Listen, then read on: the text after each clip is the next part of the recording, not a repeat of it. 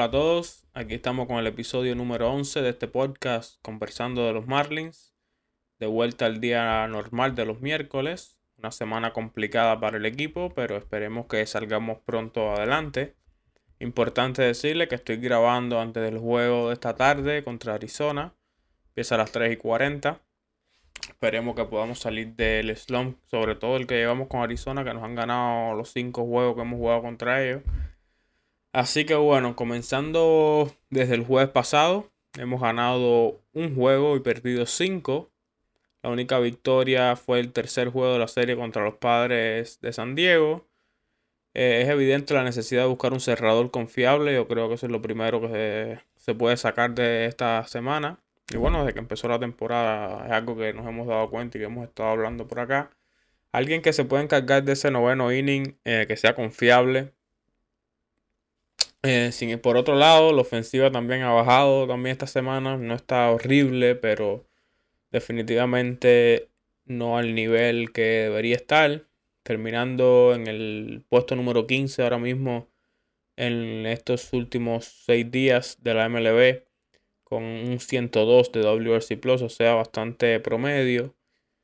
En cuanto al picheo, también ha sido bastante promedio en casi todas las estadísticas que se pueden chequear. Pero un detalle que no me gusta mucho son los bases por bola. En esta última semana estamos sexto en, la, en toda la MLB en base por bola por 9 innings, dando 4.35 boletos por 9 innings, lo cual es demasiado alto. Eh, cualquier pitcher va a pasar trabajo con esta cantidad de boletos y teniendo hombre en bases, obviamente te meten un batazo o algo y te hacen pagar más caro estos eh, picheos que te puedas equivocar y te meten un honrón y tito una base por volante y te anotan dos, tres carreras y así te pones por detrás. Otro detalle interesante de estos juegos que hemos perdido, excepto por el de anoche, que bueno, al final termina 9 por 3. Todos los demás juegos perdidos por una carrera, eh, yo creo que es peor. Yo creo que anoche por lo menos ya, ¿sabes? Llega el punto que tú dices, ah, aquí no hay chance, pero los otros días estás ahí pegado todo el juego, todo el juego y al final terminas perdiendo por una carrera. Eso me imagino que la moral de los jugadores esté por el piso. Pero bueno, eh, es lo que hay y vamos a esperar que el equipo mejore rápido. En cuanto a cómo estuvieron los peloteros eh, esta semana, eh, tenemos que Luzardo en dos aperturas termina quizás la estadística más interesante aquí es que termina dando demasiados boletos. Termina con 7.27 boletos por 9 innings, lo cual de nuevo demasiado alto, sobre todo para Luzardo, que es un pitcher que no le batean pero cuando le dan, le han dado fuerte. Entonces estás envasando casi un hombre por inning, por base, por bolas de gratis, te meten un batazo. Así es como terminan ah, recibiendo carreras. Por otro lado, bueno, Sandy y Pablo quizás fueron los dos que más se destacaron. La salida de Alcántara fue corta, apenas 4 y 2 tercios de inning. Pichea más tarde el día de hoy. En la que no estuvo quizás el mejor Alcántara, pero lo que me gusta de Alcántara es que aunque cuando está, aunque venga mal, sabe contener el daño y sale bastante bien, con un promedio de 3.86 y un FIP de 2.24, lo cual indica que también tuvo un poquito de mala suerte. En cuanto a López, como ya dije, eh, se lleva la victoria, lanzando 8 innings, ponchando a 5 sin permitir carrera contra San Diego, la única victoria que tuvimos esta semana. Y cierra con un FIP de 2.60. Obviamente el promedio de limpias en cero. Y sigue siendo el, mejor pitcher del equipo hasta ahora, el más consistente y el que más alto nivel ha mostrado, la verdad.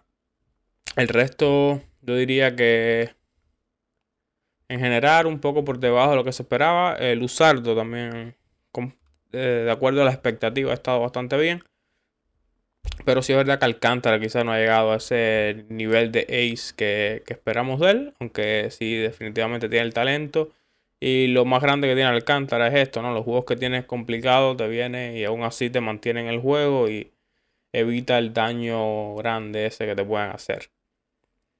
Eh, Trevor Roger, bueno, yo creo que quizás el que peor de los cinco, entre él y Eliezer Hernández, es el que peor ha estado de acuerdo a la expectativa. Obviamente la expectativa de Roger es mucho más alta que la de Eliezer Hernández.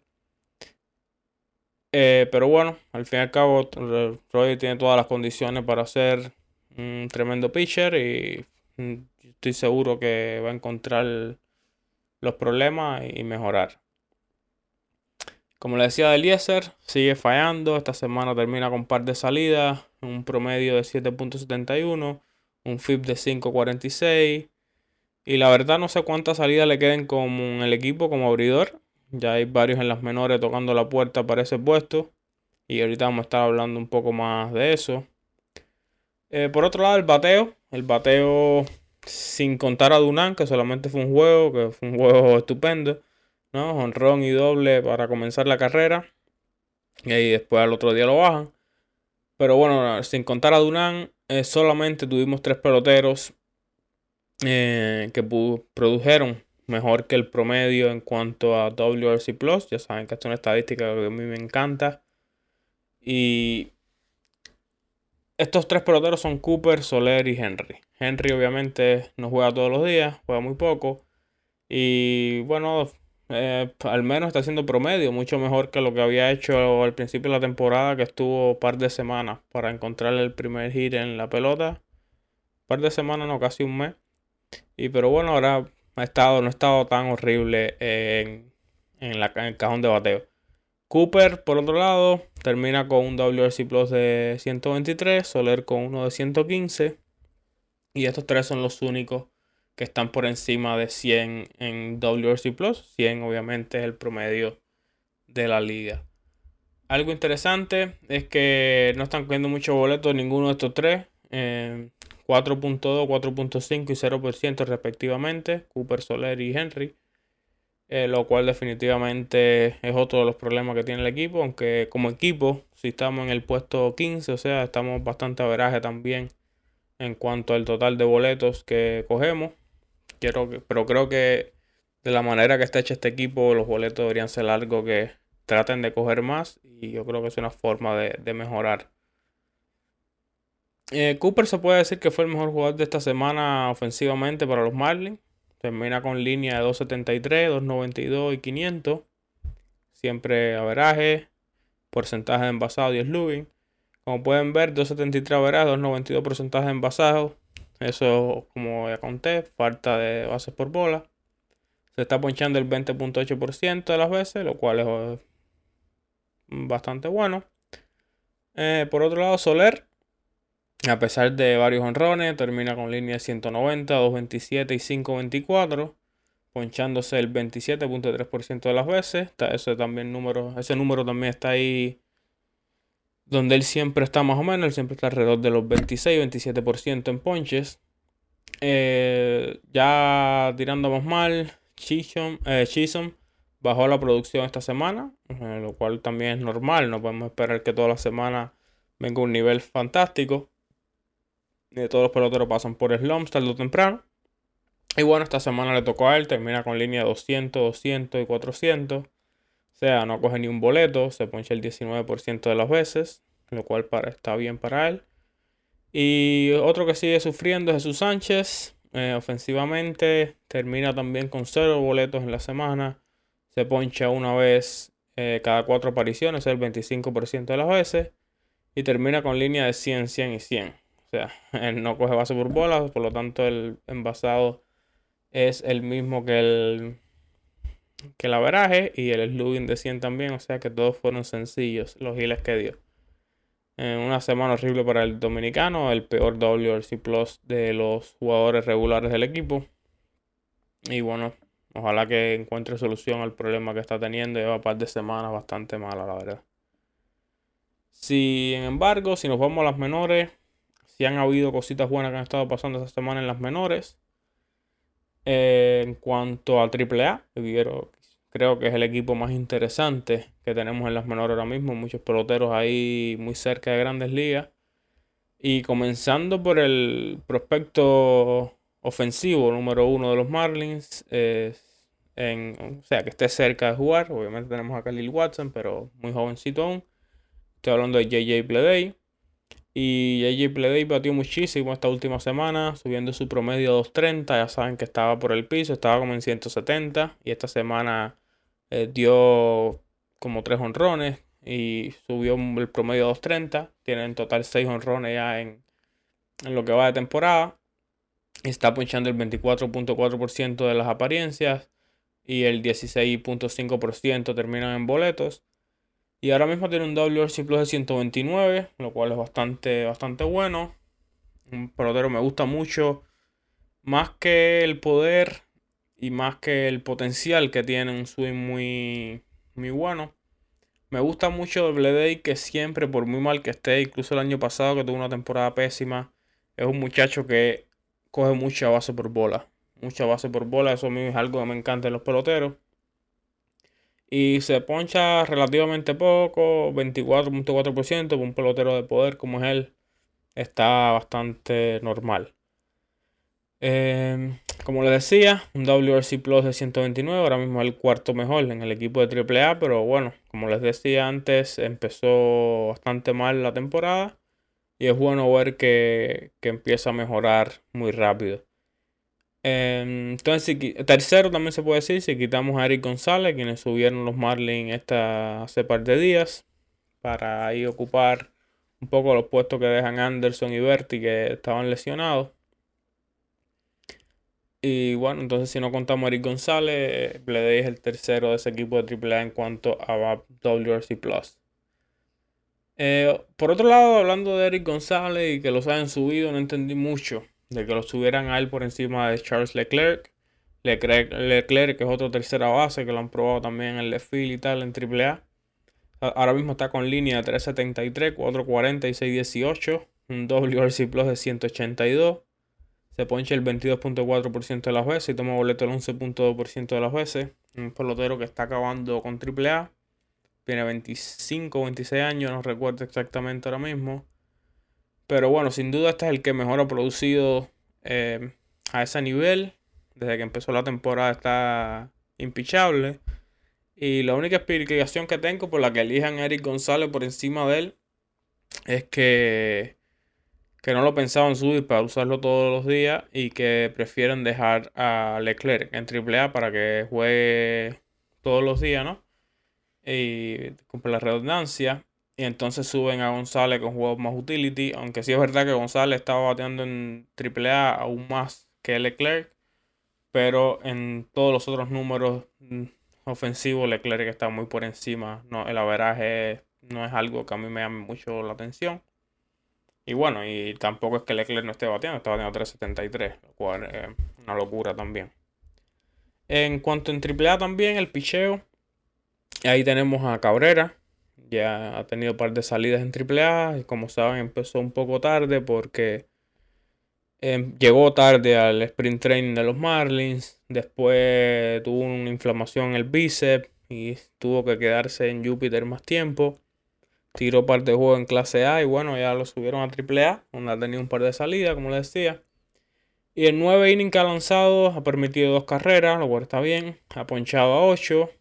Y el problema que le veo es que ha dado 5 boletos. Son dos salidas, así que obviamente no se puede sacar ninguna conclusión de ahí, pero espero que esto no sea algo que mantenga. El año pasado diría que lo que más lo afectó en cuando estuvo en grandes ligas eran las bases por bola y yo creo que es la es donde más tiene que enfocarse para mejorar si quiere triunfar en las mayores. El que sí sigue dominando es Max Meyer, el, el derecho de los Marlins. En algunos lados lo dan como mejor prospecto, en otros lados lo tienen por detrás de Khalil Watson. Para mí, ahora mismo, obviamente, está por encima, está mucho más cerca también, y yo creo que eso es algo que hay que tomar en cuenta. Y ha dominado siempre, dominó el año pasado eh, lo que pichó, y este año ha pichado como ha querido. Ahora mismo está pichando para 1.72. Está ponchando a 11.2 por 9 innings y dando 2.59 bases por bola por 9 innings.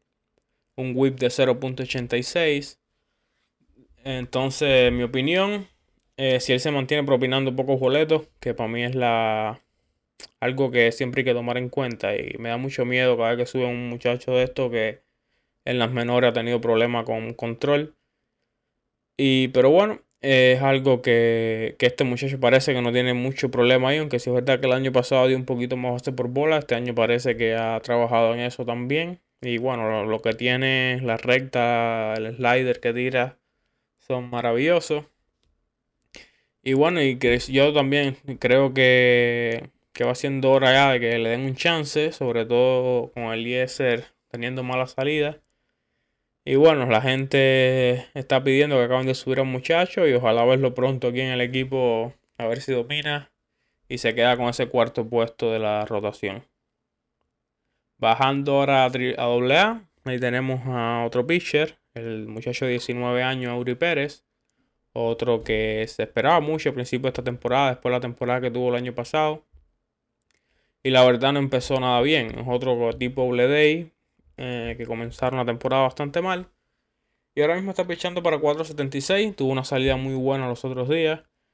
Y a pesar de tener un promedio de 4.76, tiene un FIP de 2.90, lo cual indica que ha tenido también un poco de mala suerte. No ha ayudado mucho la defensa.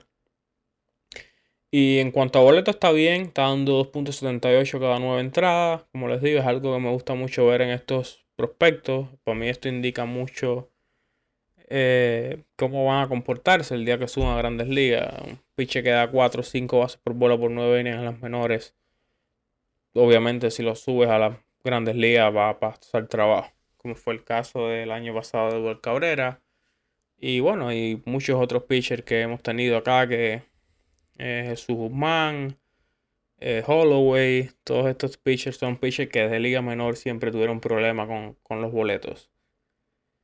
En AA, en cuanto al bateo, hay dos bateadores ahí que siguen dominando. Uno es Gerard Encarnación, el Rey Philly primera base. Tiene un WRC Plus de 153 ahora mismo. Y Paul McIntosh, un catcher también joven. Eh, tiene un WRC Plus de 140.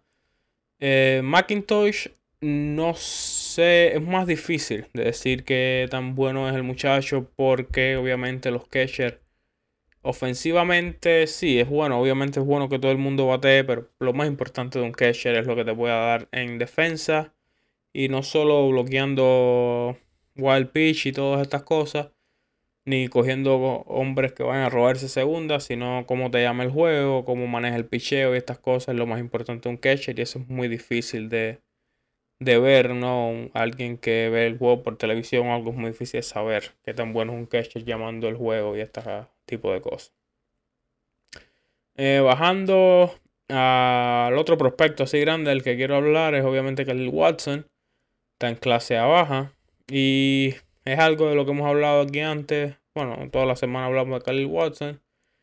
Y esta semana le fue bastante mal. Eh, como hubiéramos predecido y lo he dicho anteriormente, siempre me ha preocupado mucho el alto porcentaje de ponche que tiene. Eh, aún sigue por encima del 40%, estaba en 41 puntos algo cuando chequeé esta mañana. Y es muy difícil mantener la producción cuando te ponchas 4 de cada 10 turnos al bate. Sé que empezó el muchacho eh, metiendo jonrones como le daba la gana, un poder increíble. Estaba bateando también bastante bien, andaba por los 280, ahora ha bajado mucho esta semana. Pero eh, 40%, te poncha el 40% de las veces, obviamente eso no te va a dar ningún lado bueno y es imposible mantener un averaje de, 3, de 2, cerca de 300 si 4 de cada 10 veces te estás ponchando. Entonces, complicado para Watson. Esperemos que baje mucho ese número de ponche. Y yo creo que sería lo, primero, ¿no? Que tiene que trabajar él. Al parecer tiene talento, talento increíble, tiene todas las otras herramientas. Pero con ese porcentaje de ponche lo veo muy complicado. Que incluso termine este año en clase alta o incluso doble A. Doble A lo veo un poco fuera de, de chance de que pase. También es muy joven, tampoco hay que apurarlo demasiado. Tiene apenas 19 años ahora.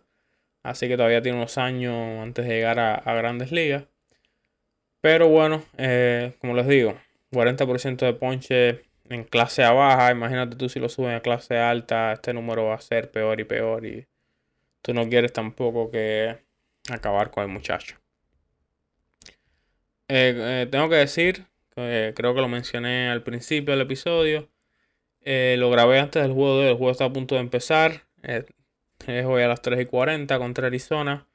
Así que los números que tomé son obviamente hasta el juego de anoche. Cuanto a la MLB. El juego de AAA sí ya terminó el día de hoy. Así que cuando les di los números de BLD y esta gente sí tomen en cuenta también el, juego de, de hoy. Y así que poco más. Yo creo que nos vemos de nuevo el miércoles que viene donde espero hablar de lo bien que lo hizo Sandy Alcántara contra Arizona y cómo le ganamos a Arizona y rompimos esa racha de juego perdido. Y a ver si podemos quedarnos con una algunas victorias esta semana y regresar a tener más ganados que perdidos eh, muy pronto. Así que nada chicos, hasta aquí el episodio de hoy. Gracias a todos los que están escuchando el podcast. Espero que les guste y espero que tengan todos una buena semana. Chao.